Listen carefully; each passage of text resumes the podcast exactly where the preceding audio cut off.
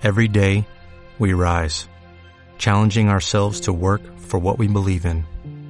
At U.S. Border Patrol, protecting our borders is more than a job, it's a calling. Agents answer the call, working together to keep our country and communities safe. If you are ready for a new mission, join U.S. Border Patrol and go beyond. Learn more at cbp.gov/careers. Alcanzar las recompensas divinas, evitar dañar a los cristianos débiles, ser un buen testimonio para el mundo y mostrar lo genuino de su fe deben ser algunas de las motivaciones para actuar conforme Dios demanda y disfrutar de los premios y bendiciones que Dios promete.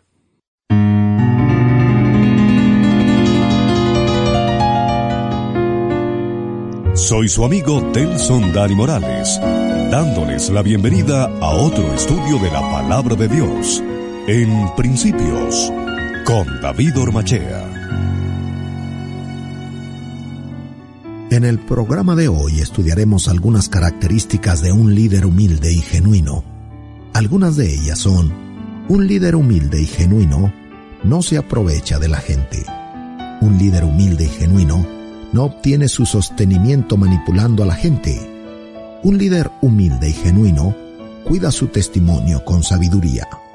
El líder humilde y genuino predica el Evangelio motivado por su amor por Dios y su llamamiento divino, y aunque nunca le apoyen económicamente. El líder humilde y genuino no abusa de sus derechos y privilegios.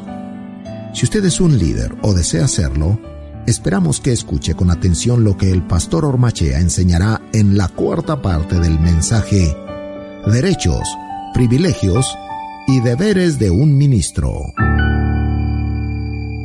Seguimos avanzando en nuestro estudio del sermón titulado Derechos, privilegios y deberes de un ministro basado en el capítulo 9 de la primera carta del apóstol Pablo a los Corintios, carta que estamos estudiando expositivamente. Con este principio inicio mi plática. Alcanzar las recompensas divinas, evitar dañar a los cristianos débiles, ser un buen testimonio para el mundo y mostrar lo genuino de su fe deben ser algunas de las motivaciones para actuar conforme Dios demanda y disfrutar de los premios y bendiciones que Dios promete. A pesar de todas las razones, Pablo dice, yo tomé la decisión de no utilizar el privilegio de ser apoyado económicamente Tomé aquella decisión por amor y tengo mis razones para hacerlo. En el versículo 12 y en el 15 dice que él no ha usado ese derecho, más bien muestra las actitudes sabias y correctas que debe tener un líder humilde y genuino. Voy a hablar precisamente de aquello. Motivaciones correctas de un líder humilde y genuino.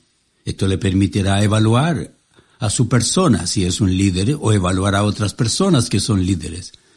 Pablo no se presenta con una falsa humildad, al contrario, está preocupado de vivir su fe, dar un buen testimonio de su humildad genuina. Está preocupado que el mensaje del Evangelio sea visto como genuino y quiere que como apóstol y encargado de predicar y modelar el Evangelio, viva una vida genuina. Dice en el versículo 15, pero yo de nada de esto me he aprovechado, ni tampoco he escrito esto para que se haga así conmigo, porque prefiero morir antes que se desvanezca esta mi gloria. El principio es claro y sencillo. Los líderes tenemos el privilegio de ser sostenidos, tenemos el derecho de defender nuestro privilegio, pero también el deber de siempre actuar con amor. Observemos algunas de las características de que deben tener los líderes, tal como Pablo lo muestra con su ejemplo. Primero, un líder humilde y genuino no se aprovecha de la gente. Dice Pablo, pero yo de nada de esto me he aprovechado, yo no he usado este derecho, he preferido no utilizarlo. Todas las razones que les he dado para que entiendan que los que les sirven como ministro que han sido llamados por Dios son válidas, pero de nada de eso me he aprovechado. Segundo, el líder humilde y genuino no obtiene su sostenimiento manipulando a la gente. Dice Pablo, ni tampoco he escrito esto para que se haga así conmigo. No es mi motivación, esa dice, tampoco estoy escribiendo para ver si me mandan una ofrenda. Mi motivación no es lavarles el cerebro, no quiero manipularlos para que me apoyen. Tercero, el líder genuino y humilde cuida su testimonio con sabiduría. Pablo dice, porque prefiero morir antes que nadie desvanezca esta mi gloria.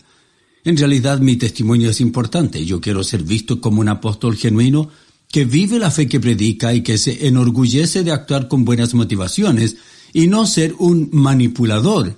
Y de ello me siento orgulloso. Preferiría morir antes que ustedes piensen que los estoy manipulando. Preferiría morir antes que se destruya el orgullo que siento, el gozo que siento al predicar el Evangelio. ¿Se imagina lo que diría Pablo hoy si viera todas las manipulaciones que existen? Según el versículo 12 encontramos otra de las motivaciones correctas para mantenerse como un líder genuino y humilde.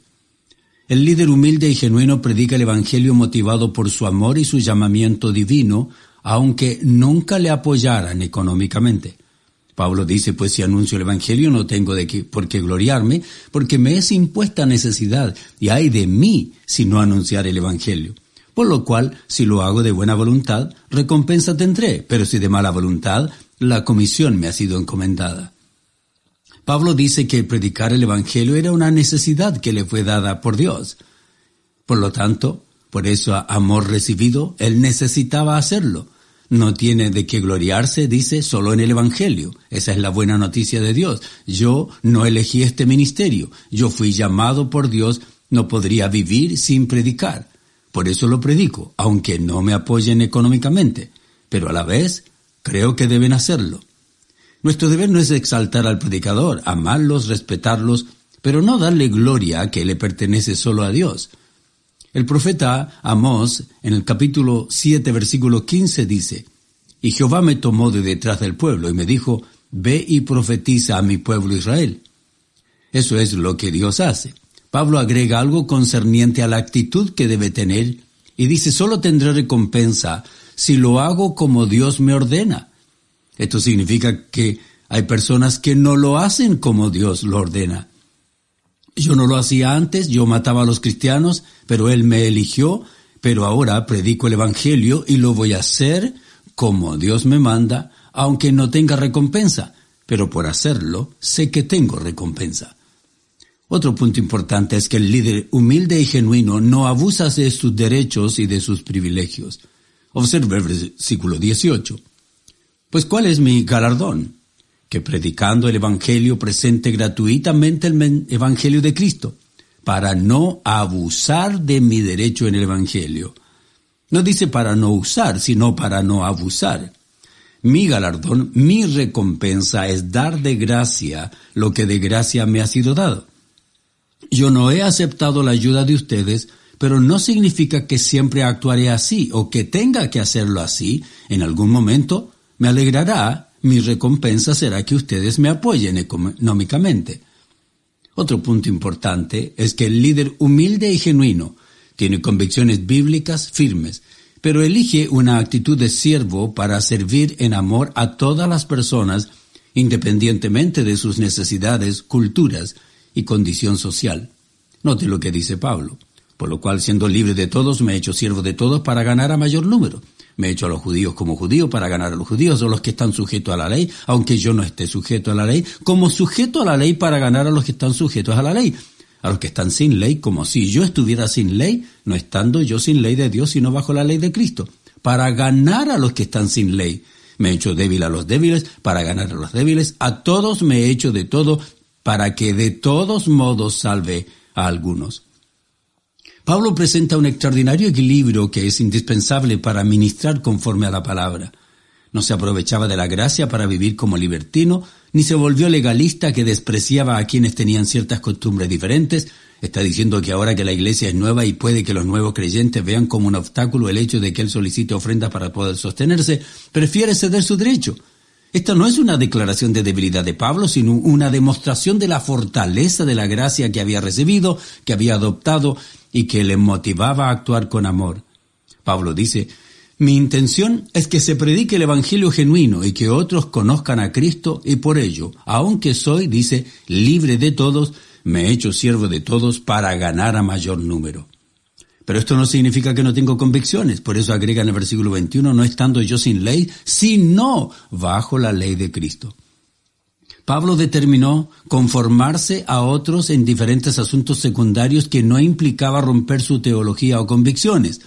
no se declaraba libre de la ley de Dios, sino más bien responsable de cumplir los mandatos divinos y del Señor Jesucristo, su Salvador. Yo respeto a los judíos, dice Pablo, que están bajo todas las leyes del Antiguo Testamento, pero yo no estoy bajo esas leyes, yo estoy en la gracia. La palabra débiles realmente es el tema del capítulo 8 y a través de todo el capítulo habla acerca de ellos. Cuando llegamos al capítulo 9, al final del capítulo, en el versículo 22, repite otra vez el hermano débil. Dice Pablo, cuando yo estoy con los débiles, examino mi vida desde su punto de vista y comprendo que ellos son débiles y entonces tengo que ceder. Tengo que tener cuidado para no herirlos, para que yo pueda ganarlos a ellos. Me he hecho débil a los débiles, para ganar a los débiles. A todos me he hecho de todo para que de todos modos salve a algunos. Este y otros versículos me motivan a crear otro principio, que es el siguiente. Debemos buscar las mejores palabras, elegir la mejor actitud y vivir con la mejor conducta para que muchos puedan llegar a conocer el mensaje del Evangelio. Me parece interesante que por lo menos cinco veces aparece en esta sección la palabra ganar. Para que yo pueda ganar aparece repetidamente en los versículos 19 al 22. Esa es la meta, el objetivo de Pablo. Ese es el mismo término que ha utilizado. Es un término importante. Es el término utilizado en Mateo cuando dice para ganar a un hermano que ha sido ofendido. Tiene la misma idea que presenta Santiago en los últimos dos versículos del capítulo 5, cuando habla acerca de aquellos que se han desviado de la verdad. Dice que debemos saber que aquel que hace volver al pecador de su error ha salvado un alma y ha cubierto multitud de pecados. Santiago termina con ese punto muy importante. ¿Qué está diciendo entonces Pablo? Está diciendo estoy listo a ceder mis derechos a fin de lograr el fin de todo, de todo el equipo. Por eso dice, cuando se trata de los judíos que están sujetos a la ley, aunque yo no estoy sujeto, me hago a ellos. Cuando se trata de los que están sin ley, me hago a ellos, aunque yo tengo ley. Cuando estoy con los débiles, me hago a los débiles para ganar a los débiles, aunque yo no soy débil. Ese es mi propósito, es ayudar, trabajar en equipo para que muchos conozcan el Evangelio del Señor. Sin duda, una de las más grandes metas de Pablo al actuar como ha explicado es que las personas sean salvas. En el versículo 19 dice, me he hecho siervo de todos para ganar mayor número.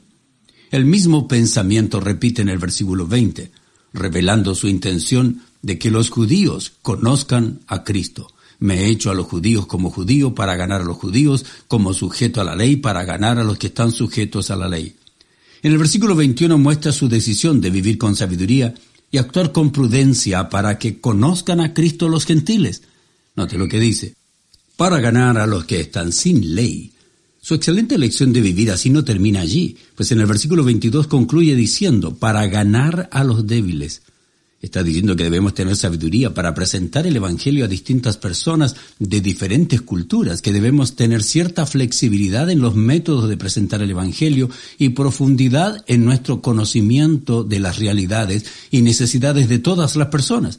No está diciendo que el fin justifica los medios, no dice me hago un legalista para ganar a los legalistas, él está diciendo que por su amor está siendo forzado a adaptarse a los métodos y el respeto por las personas, pero no en sus convicciones morales y teológicas. El deseo de Pablo también era tener el mensaje correcto. Era la predicación del Evangelio, no la oferta de una vida sin problemas o una vida de prosperidad y riquezas. Él tenía el mensaje del Evangelio y de la transformación del individuo que a veces le permite vivir en situaciones sumamente complicadas. Pablo dice, yo no predico el Evangelio por otra razón. Ay de mí si no predico. Era lo más natural en él. Su motivación era maravillosa, la obra que Dios había realizado en su vida. Por eso dice, escribiendo a Timoteo en el capítulo 1, en su primera carta, doy gracias al que me fortaleció, a Cristo Jesús nuestro Señor, porque teniéndome por fiel me puso en el ministerio. Y luego explica, yo fui blasfemo, perseguidor, pero luego dice, la gracia de nuestro Señor fue más abundante con la fe y por el amor que es en Cristo Jesús. Antes perseguía, hoy amo a mi Señor y lo predico el Evangelio. Romanos 1.16 dice, no me avergüenzo del Evangelio, porque es poder de Dios para salvación de todo aquel que cree, del judío primeramente y también del griego. Pablo tenía la motivación correcta también porque no era movido por el deseo de obtener dinero, hacerse rico, andar con carros ostentosos, andar con mucho dinero, con cuentas bancarias increíbles, no quería que lo admiren, no quería manipular, no quería abusar de nadie, no quería dejar ninguna sombra de duda. Pablo tenía la motivación correcta, pues su intención no era ser conocido, ser famoso, su intención era pagar una deuda. Él dice en Romanos 1, a griegos y a no griegos sabios y a no sabios soy deudor. Así que, en cuanto a mí, pronto estoy a anunciaros el Evangelio también a vosotros que estáis en Roma. En otras palabras, yo tengo una deuda con la gente porque yo tengo lo que la gente necesita. Dios me lo ha dado, soy responsable para dárselo. Luego dice, a todos me he hecho de todo para que de todos modos salve a algunos. Pablo tenía el comportamiento correcto también, y lo hacía efectivo en su deseo de actuar para que la gente se salvara mediante la predicación del Evangelio. Estoy dispuesto a hacer cualquier sacrificio, dice, todo en mi vida para que mis palabras, mi estilo de vida, mi comportamiento motive a las personas a creer en Cristo y puedan ser salvos por Cristo. Pablo estuvo dispuesto a dejar cualquier cosa para que conozcan a Cristo. Dice, estoy dispuesto a mostrarme como un siervo. Me he hecho siervo, aunque soy libre, para ganar a mayor número. Estoy dispuesto a cualquier sacrificio. No estoy amarrado a comer ciertas cosas, a evitar ciertas eh, costumbres, no estoy imitado limitado a guardar el sábado, no estoy aferrado a ciertas festividades, no estoy obligado a seguir opiniones o costumbres humanas, no estoy diciendo nada que me, me muestre como indefinido. Lo que estoy diciendo es que estoy definido. Pero vivo una paradoja. Soy libre para hacer lo que quiera en Cristo. A la vez soy esclavo de Cristo para hacer lo que el amor de Cristo me mueva por el bien de los demás.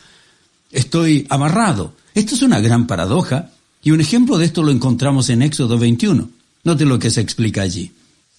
Estas son las leyes que les propondrás. Si compras un siervo hebreo, seis años servirá, pero al séptimo saldrá libre de balde.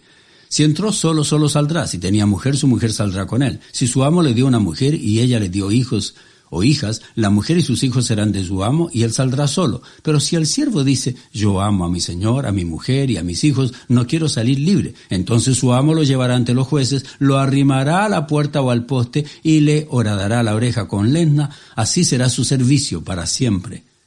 Con ese hueco el esclavo tenía la muestra de que podía haber sido libre, pero había determinado por amor seguir como esclavo de su amo. Los demás sabían que lo hacía por amor, no por obligación. Era libre para escoger y escogía ser siervo. Eso dice Pablo, me he hecho siervo. La razón es que más personas conozcan a Cristo como el Salvador. Me he hecho a judíos para ganar a los judíos y explica con gran detalle que se ha hecho a todos para que de todos modos salve a algunos. Describiendo su autosacrificio por amor y para que otros conozcan el Evangelio, Pablo describe tres grupos, los judíos, los gentiles y los débiles en la fe. Cuando era necesario y en lo que concernía a cosas no esenciales que no afectaban su fe en Cristo, él estaba dispuesto a conformarse a las prácticas de los judíos. Por ejemplo, en Hechos 16.3, cuando quería llevar consigo a Timoteo como discípulo, note lo que hizo. Quiso Pablo que éste fuese con él, y tomándole le circuncidó por causa de los judíos que había en aquellos lugares, porque todos sabían que su padre era griego. Recuerde que Timoteo era hijo de madre judía y padre griego, y por ello los judíos lo consideraban un mestizo. Pablo prefiere que se circuncide, que se someta a las costumbres judías, porque eso les abría puertas para la predicación y la práctica no afectaba en nada su fe.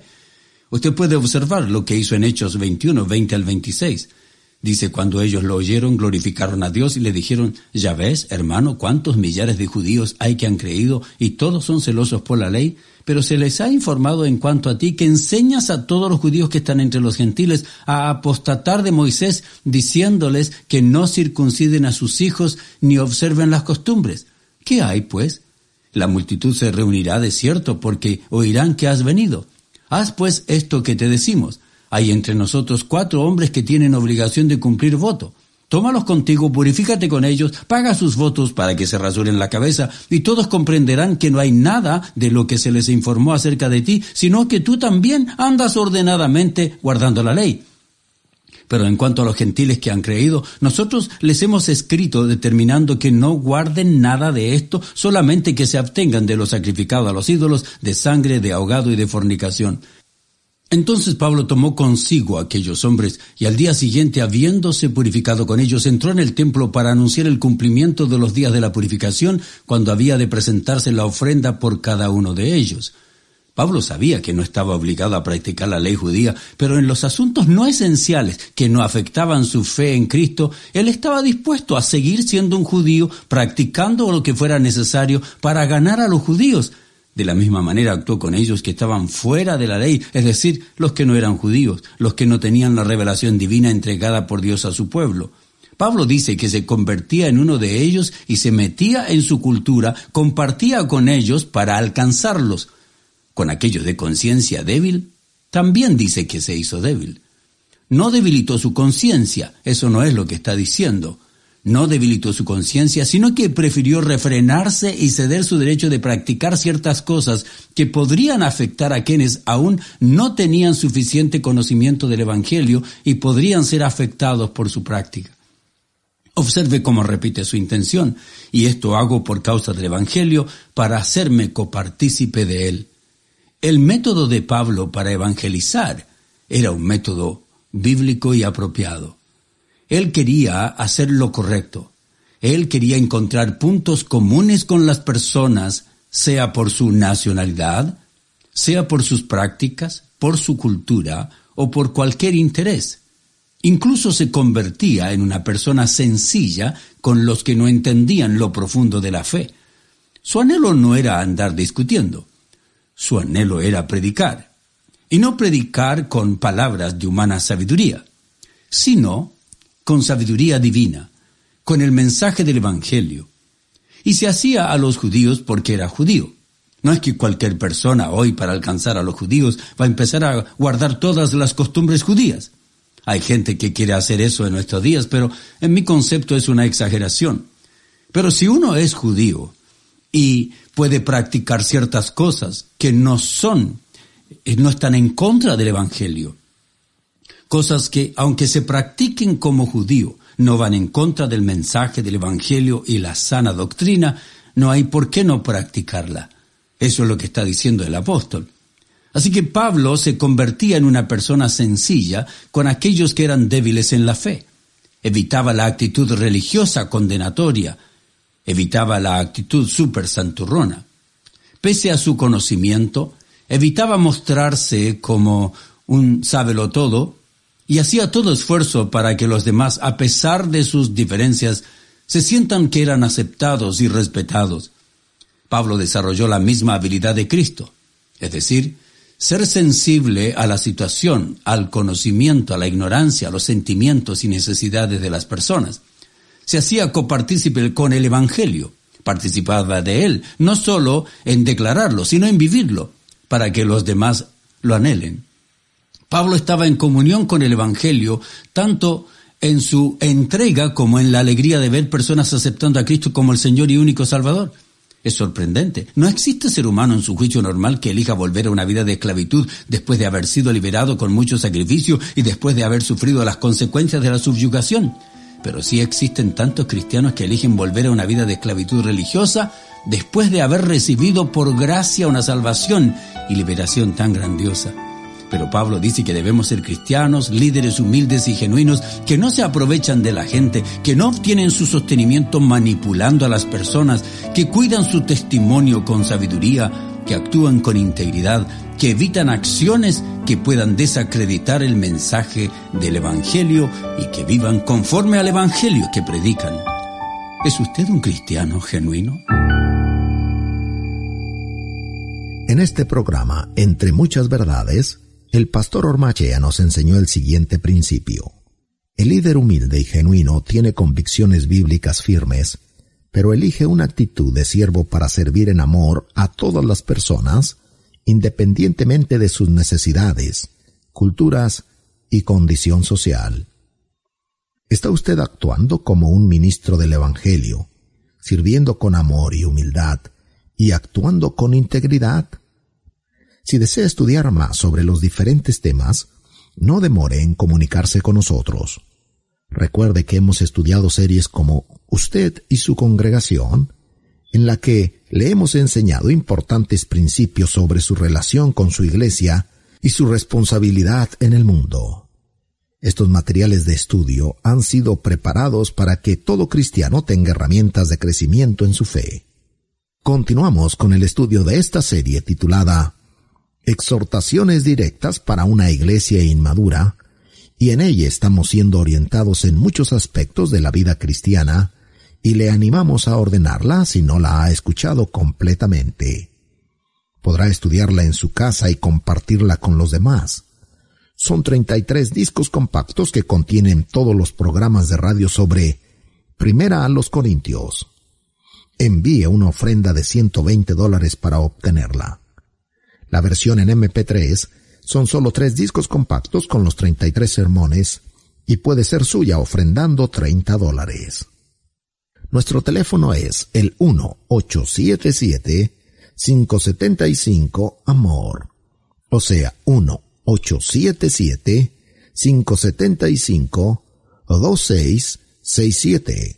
O a nuestro teléfono en California, el 951-509-1980. También puede ordenar Gálatas y el estudio de la primera carta del apóstol Pedro titulada cómo permanecer firmes en la fe. Ordene otros estudios, libros y videos con las conferencias. Y ahora el pastor Ormachea termina el programa de hoy con las siguientes palabras.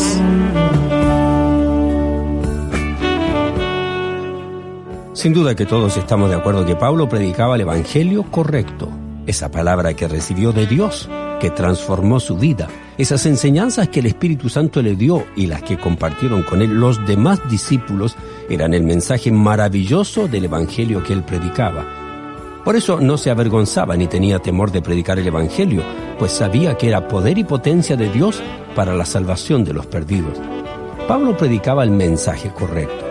Era la predicación del Evangelio, no la oferta de una vida sin problemas o una vida de riquezas. Pablo no predicaba sus ideas, sino el mensaje del Evangelio que había cambiado su vida y que realizaba la transformación de todo individuo. Pablo también tenía la motivación correcta para predicar el mensaje correcto. Él dice, ay de mí si no predico. No quería manipular, no quería convertirse en una estrella, él no predicaba solo porque tenía la obligación de hacerlo, sino porque no podía vivir sin predicar las buenas nuevas de salvación. ¿Predica usted el mensaje correcto y con la motivación correcta?